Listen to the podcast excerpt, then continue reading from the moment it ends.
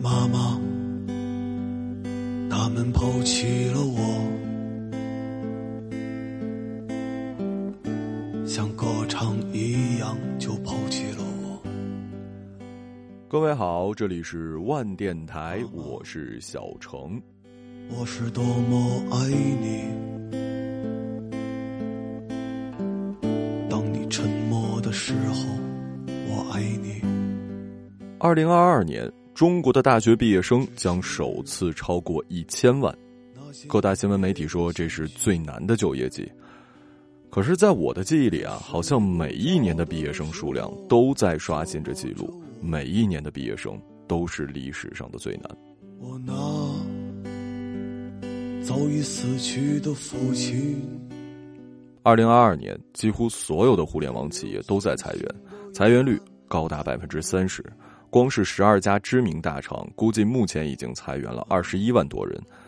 前一年的 K 十二裁掉了一千多万。像你曾经的容颜那样。二零二二年的疫情不用说了吧？万万没想到，我们也会经历这样的魔幻现实主义时代。小的时候上学逃课，经常翻学校的围墙。虽然比我高很多，但是有一个地方有缺口，比我高的同学先上去之后拉我一把，我使劲一跳，还是可以翻过去的。可是当你身边的人跟你一样高，你的面前不是一堵破墙，而是一座完全没有任何着力点、高出你十倍的垂直冰山的时候，你该怎么办呢？于是很多人选择了。躺平。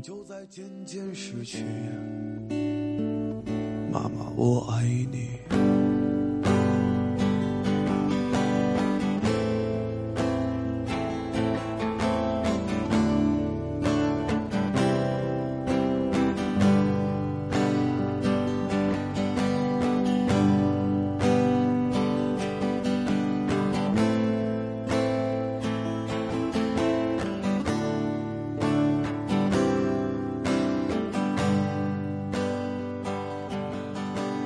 妈妈，我居然爱上了他，像歌唱一样就爱上了他。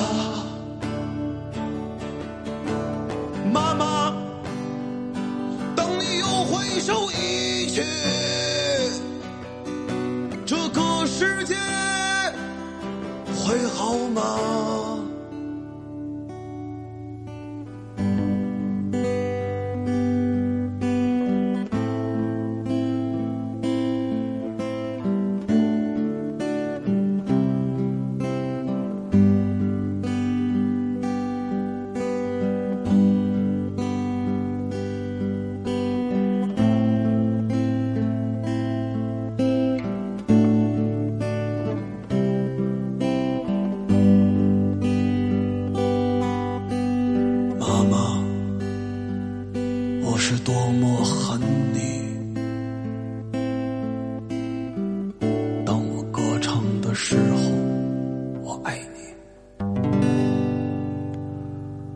作为九零后的我，其实真的实实在在的经历了年轻人的变化吧。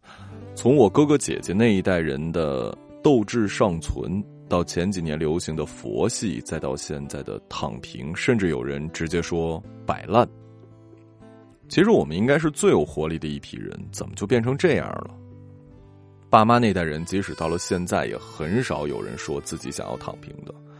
前一段时间，因为疫情吧，我们家的拉面店关了小一个月，我爸妈都快闲出病来了。这在我看来非常不能理解啊！你说休息多好啊，可是他们的骨子里就是要去赚钱，要去奋斗，就好像是被刻上了思想钢印那么不可动摇。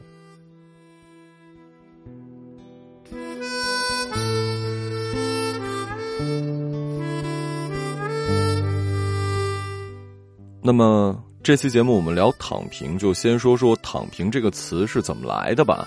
应该是从日本衍生过来的。在日本社会里，当欲望低到极致的时候，带来的就是消极处事。这些人是宁愿啃老躺平，也不愿意奋斗。比如七十多岁的日本政府前高官熊泽英昭在家里杀死了自己的亲儿子，理由就是儿子几十年都宅在家里打游戏，四十四岁依然如此，还觉得父母就应该抚养他到死。日本有一个纪录片采访了一个典型的茧居人，这个“茧”是作茧自缚的“茧”。他年轻的时候只工作了两年多，然后开始了低欲望、封闭的躺平生活，靠父母的遗产活到了七十岁，就这样。孤独而自在的生活着。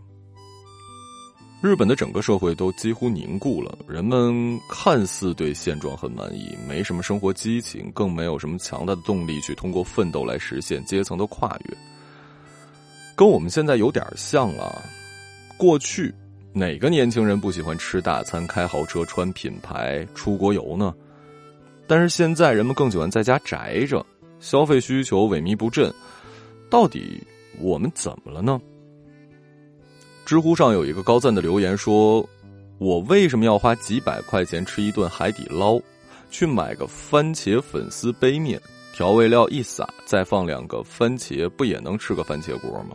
难道冲海底捞的那中二的服务给我制造一个虚无的优越感幻想，就想让我花几百块钱买单啊？”每天看着花呗、京东白条引导消费，就会觉得资本家，真是用心险恶。花呗装成你的熟人好友，给你消费额度，装成你的余额，等你用完了，会发现，完了，外债好高啊，下个月还得还两万。我已经不想再做资本家的韭菜了，于是我在前一段时间把我的花呗给关了。我身边很多朋友跟我一样，觉得躺平也算是变相的饿死资本家。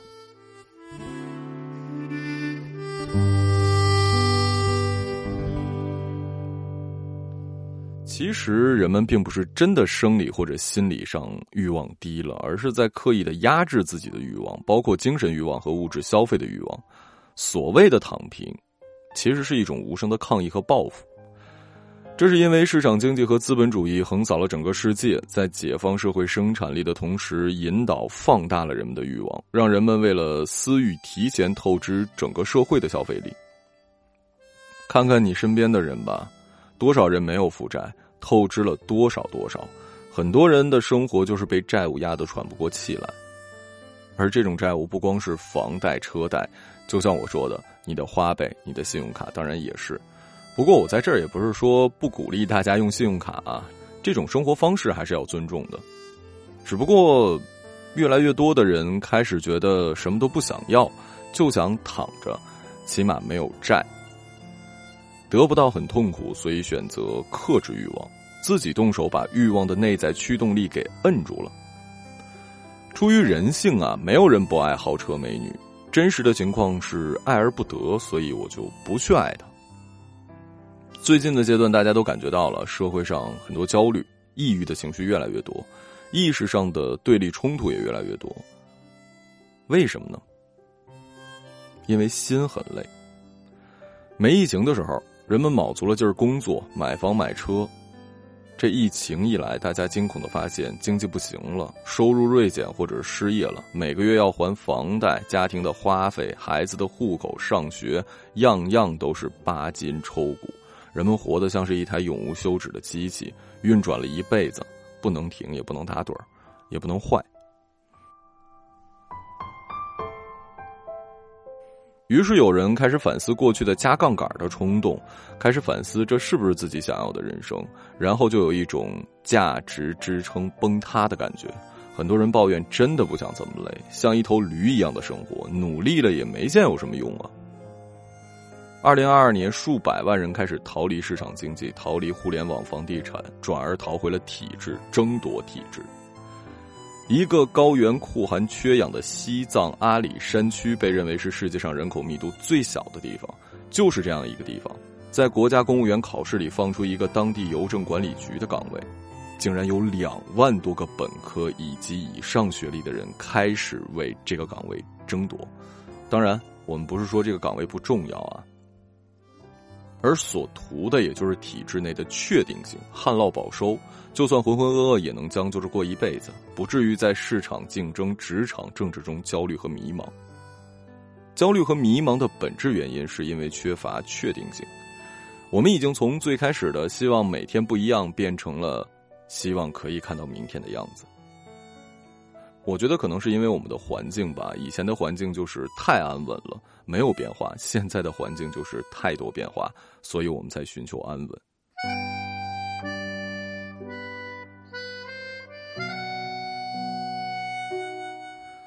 有一段时间特别流行在社交中聊生意经，聊赚了多少钱，聊哪只股票会怎么样。那个时候感觉每个人都在创业，可是环境不太一样了，并且更多的人开始追求更加多元的人生选择。现在如果你到了三十不聊这些的话，去聊篮球、聊诗词、聊艺术、聊书、聊唯心主义，你会发现也不是没有朋友。我想，这就是整个环境的变化吧。相遇有过大厦，眺望着灯火对于一些人而言，物质层面已经达标了，但是仍然为单一价值观所累，摆脱不了精神的内卷。一部分人已经脱离了物质内卷，但脑子里仍然被精神枷锁捆绑。自身陷入内耗里，他们会觉得时间越来越短，自己还没来得及做什么，庸碌平常的一天又过去了。在这些人的意识里，除了更多的财富和社会地位，再也找不到其他的价值追求点。剩下你影子像笑说远方好远啊，然而今天也很勇敢啊。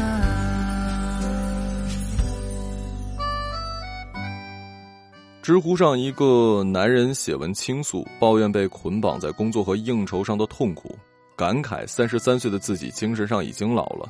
字里行间其实可以看出，男人的家庭条件还不错，工作也是大企业的管理岗，父母健康，妻儿可爱。可是据他描述，每天过得都浑浑噩噩。可一想到自己年迈的父母、稚嫩的幼孩，以及未来数十年的车贷、房贷，就觉得悲从中来。人生不由己啊！只敢在晚上一个人偷偷哭泣，发泄着无由来的空虚和焦虑。到了第二天，还得擦干眼泪，装作很幸福的样子，重复着单调乏味的生活。让大雨落下，战胜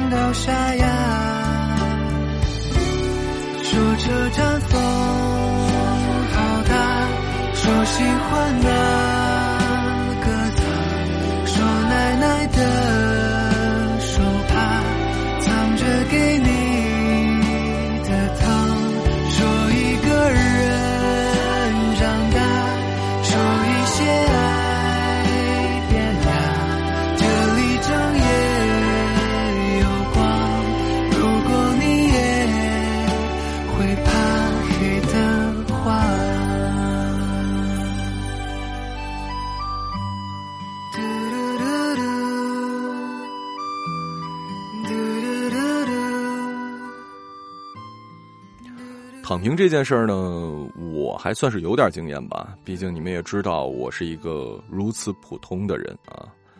真的像我说的一样，我相信大部分人遇到困境的时候，不会第一时间想到躺下，要么是评估了前方很久，发现自己真的翻不过去，要么就是这堵高墙是突然出现的。我呢，啊，很幸运，两种都遇到了。首先是离开上海。被通知这个消息的时候，已经是我人生第二次被优化了。优化这个词也是我最近发现网上经常会出现的啊。第一次被优化的时候，我的心态还算是好吧。拿到离职大礼包的一周之后，我就订了去拉萨的火车票。当然，我不会告诉你我在一周之内哭了多少次，因为后来想想自己还年轻，觉得还有能力，就没那么难过。开开心心的在西藏待了十多天，回到上海，很快就找到了新工作。然而不到一年的时间，我就再次被领导主动叫出去转转。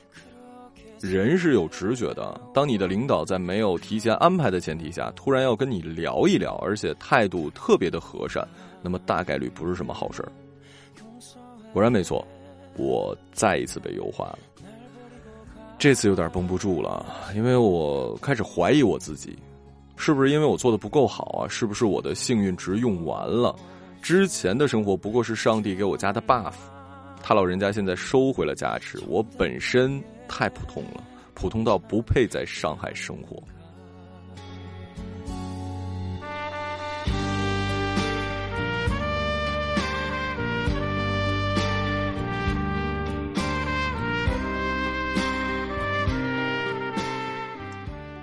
想了一周，我决定躺平。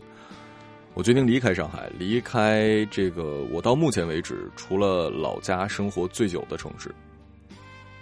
回到家里，我爸妈没有一句责备，就是每天起来去店里帮帮忙，没事儿呢录录音。我觉得这种日子挺好的。这次算是突然出现的一堵高墙。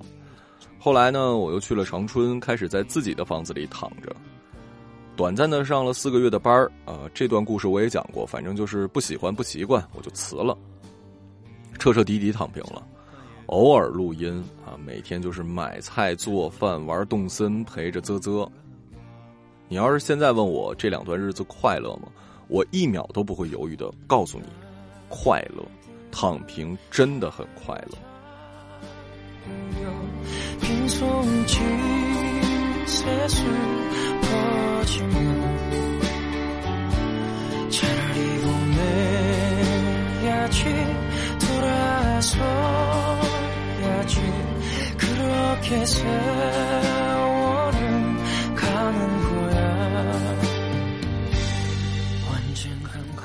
我在那段时间学会了拉面，学会了做菜，学会了画画。我看了我一直想看但一直没时间看的电影，然后每天踩着滑板四处逛，爽啊！那么我为什么现在会在北京呢？因为我怕自己躺废了。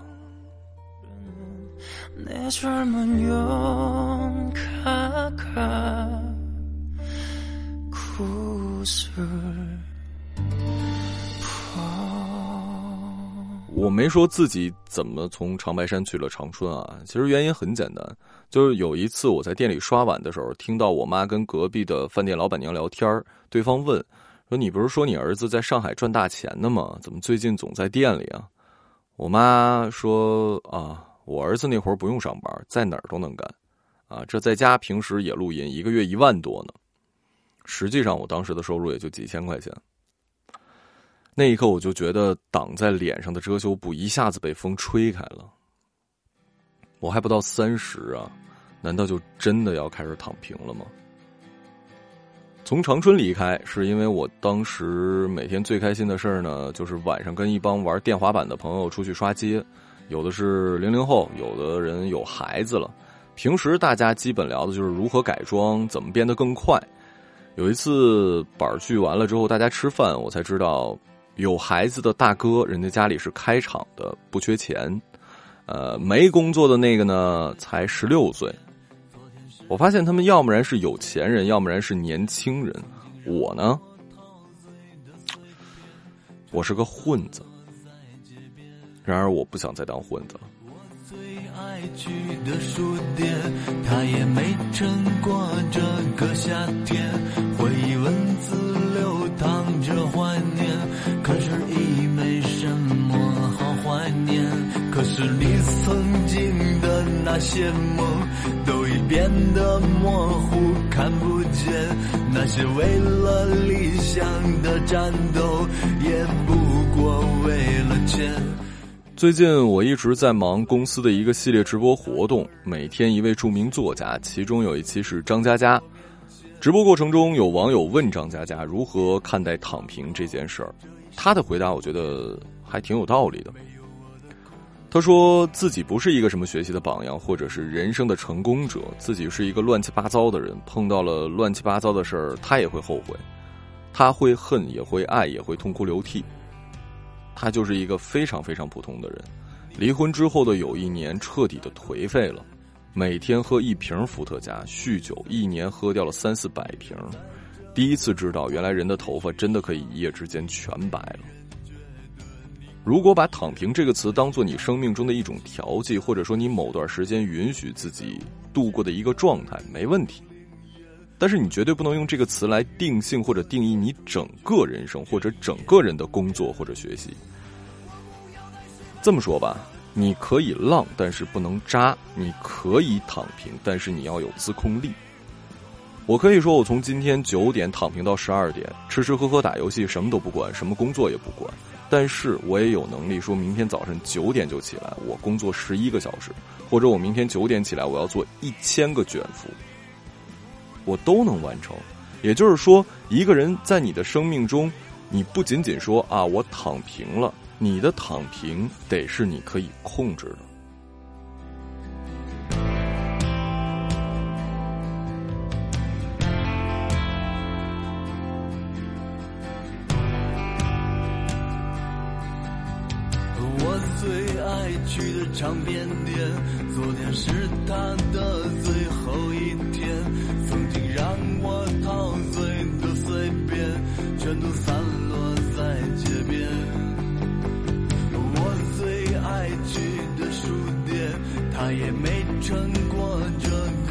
点。回忆文字流淌着怀念，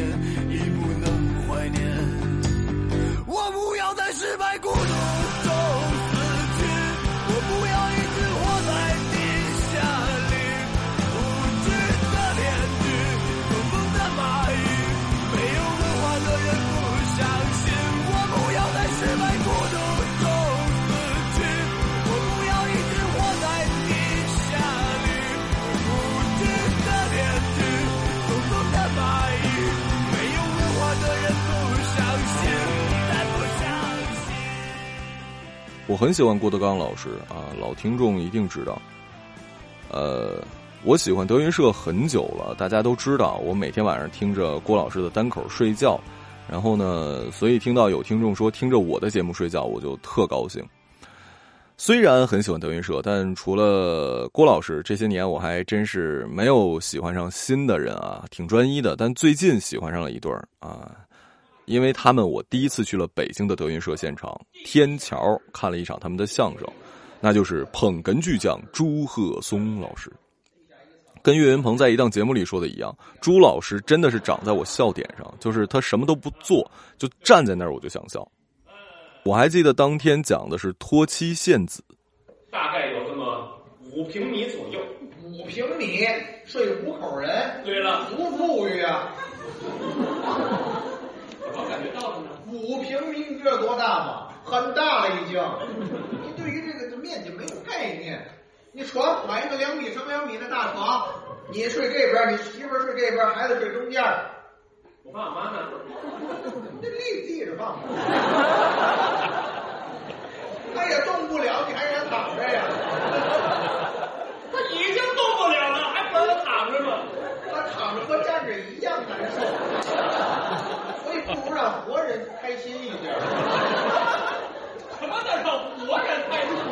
让动的人开心一点。他们俩站在那儿也很难受，躺在这儿也很难受。他们这站着看着你们这么幸福呢，对呀，你晚上让他们俩站着，你们三口躺着；白天让他们俩躺着，你们三口站着。我当时在现场都笑疯了。但是做这期节目的时候，我又想到了这段子，我不是故意升华啊，纯粹就是联想到了。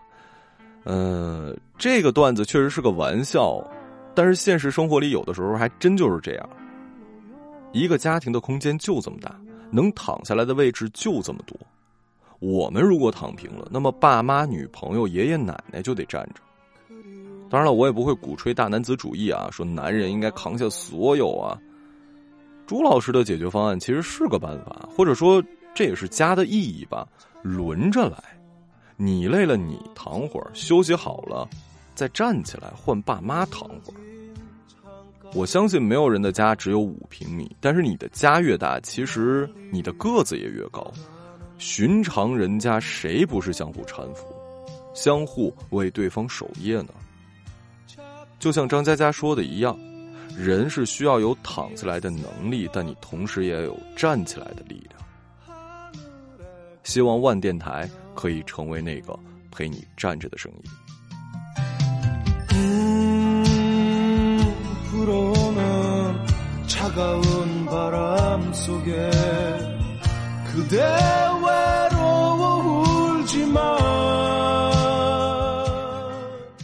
这里是万电台我是小程。时间不早今天你好。